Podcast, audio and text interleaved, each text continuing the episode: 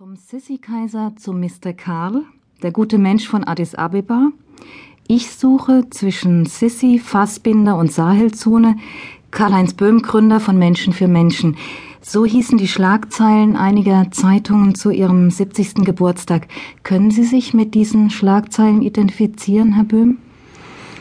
Äh, nein, weil mein Leben ja für mich persönlich überhaupt nicht aus Schlagzeilen besteht. Es ist eine kontinuierliche Entwicklung über die letzten 70 Jahre wo es Dinge gegeben hat, die vielleicht in der Öffentlichkeit mehr äh, Beachtung gefunden haben oder mehr Aufmerksamkeit gefunden haben. Aber für mich selbst ist eine kontinuierliche Entwicklung. Wenn Sie zum Beispiel diese ganzen Schlagworte jetzt genannt haben, dann fehlt mir äh, meine Theaterzeit darin, da fehlt mir meine Zeit, wo ich studiert habe, da fehlt mir, da fehlt mir vieles, da fehlt mir mein Vater, da fehlt mir meine eigene Entwicklung. Also da fehlen viele Dinge und äh, das sind die Dinge, die mich manchmal ein bisschen irritieren oder auch stören in der Medienberichterstattung, aber nicht nur über mein Leben, sondern überhaupt über Leben von Menschen in der heutigen Zeit, die wir also allmählich Schlagzeilenmenschen geworden sind. Vielleicht können wir ja ein bisschen mehr Licht in Ihr Leben für die Hörer bringen. Sie haben in diesem Jahr Ihren 70. Geburtstag gefeiert. Vor 70 Jahren sind Sie in Darmstadt geboren als Sohn des berühmten Dirigenten Karl Böhm. Ihre Mutter war Sopranistin. Sie sind also in einem richtig musikalischen Hause aufgewachsen. Wie war denn Ihre musikalische Früherziehung? Gab es die? Ich muss gestehen, dass ich zu den Menschen gehöre, die relativ wenig äh, Erinnerungen an die früheste Jugend hatten. Das mag damit zusammenhängen, dass ich ja bedingt durch das äh, nomadische Leben, zu dem ich also erzogen wurde, sozusagen mit meinem Vater. Zuerst in Darmstadt, dann in Hamburg, dann in Dresden, dann in Kufstein, dann in der Schweiz und, und, und, äh, dass ich dadurch ja auch nie lang währende Kontakte gehabt habe mit Menschen. Aber das ist klar, dass ich von Musik zutiefst beeinflusst war, von meiner frühesten Kindheit. Ich kann mich auch an sehr viele musikalische Dinge im Zusammenhang mit meinem Vater erinnern, auch mit meiner Mutter dass meine Mutter zum Beispiel, die recht gut Klavier spielte, mir Lieder vorgesungen hat, äh, Kinderlieder, die sie selbst äh, am, am, Klavier begleitet hat. Das sind Dinge, an die ich mich in meiner Jugend sehr erinnern kann. Und das ist für mich eigentlich äh, gar nichts anderes gegeben hätte, wie ich ganz jung war, als dass ich Musiker geworden wäre.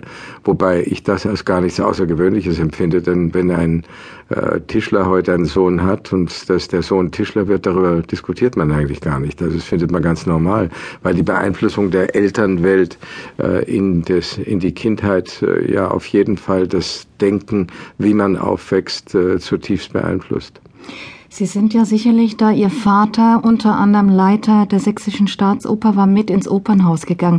War das Opernhaus Ihnen vertrauter als der Fußballplatz zum Beispiel? Ja, das auf jeden Fall. Das ist eine sehr richtige Feststellung, die ich so klar von einem Journalisten eigentlich noch nie gehört habe. Aber ich bin in dem äh, Opernhaus mit aufgewachsen in den Proben und ich durfte allerdings in Dresden zum Beispiel zu meinem großen Ärger äh, nie in äh, etwas anderes gehen als die ersten Akte von irgendwelchen Vorstellungen.